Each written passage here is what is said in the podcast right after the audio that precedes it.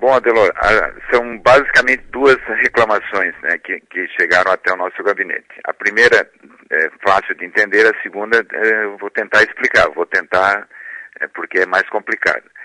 Então, no sistema anterior, é, você estacionava e colocava por uma hora ou por duas horas, correto?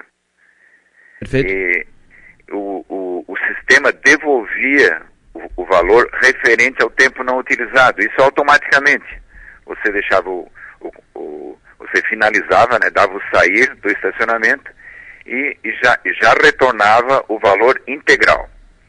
Então, neste novo sistema que a Gerestar implantou, é, você estaciona de 15 em 15 minutos e se você não utilizar aquele tempo, você acaba pagando por um tempo não utilizado.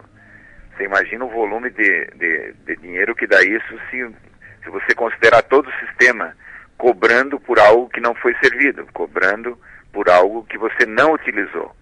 Então, essa é a primeira queixa que nós eh, estamos fazendo para que o, o DT executivo eh, faça uma renegociação para que não se pague por aquilo que você não usa, correto? Perfeito. Então, essa, esse, esse, essa primeira mudança para pior é fácil de entender.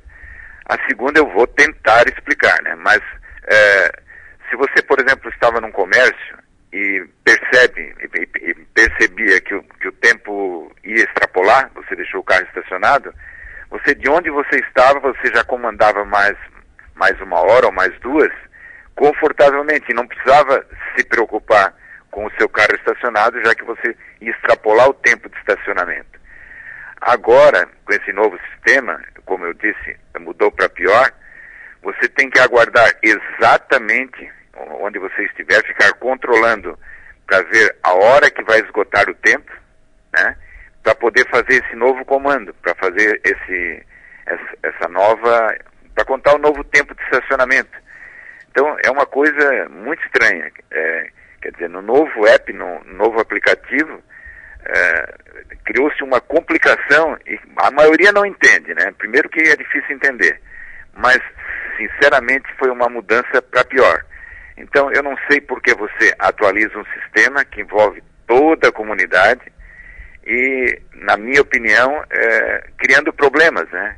E, na, e também cobrando por aquilo que você não está servindo. Certo, Adelor? São essas duas questões que eu levantei na Câmara e que nós precisamos resolver.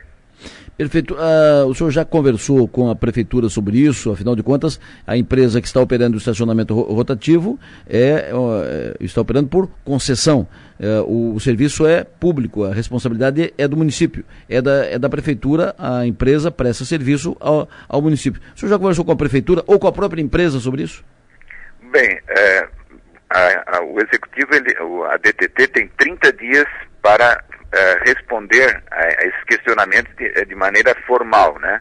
Então, a gente aguarda essa resposta para ver se há uma, algum tipo de, de, de justificativa para essas mudanças e com base numa resposta oficial é que a gente faz os encaminhamentos, viu, Delor? Perfeito. Então, nós temos agora 30 dias para aguardar esse, essa manifestação.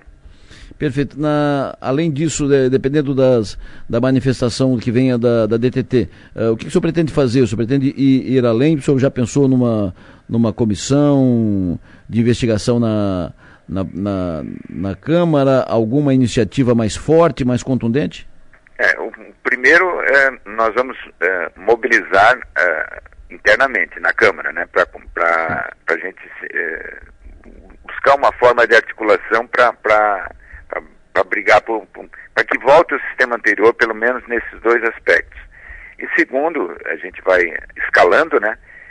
Se for necessário, até o Ministério Público, ou, ou, ou até se for necessário, é, ver algum tipo de, de, de, via judicial, porque eu entendo que não pode se cobrar por aquilo que não se usa, né? Basicamente é isso.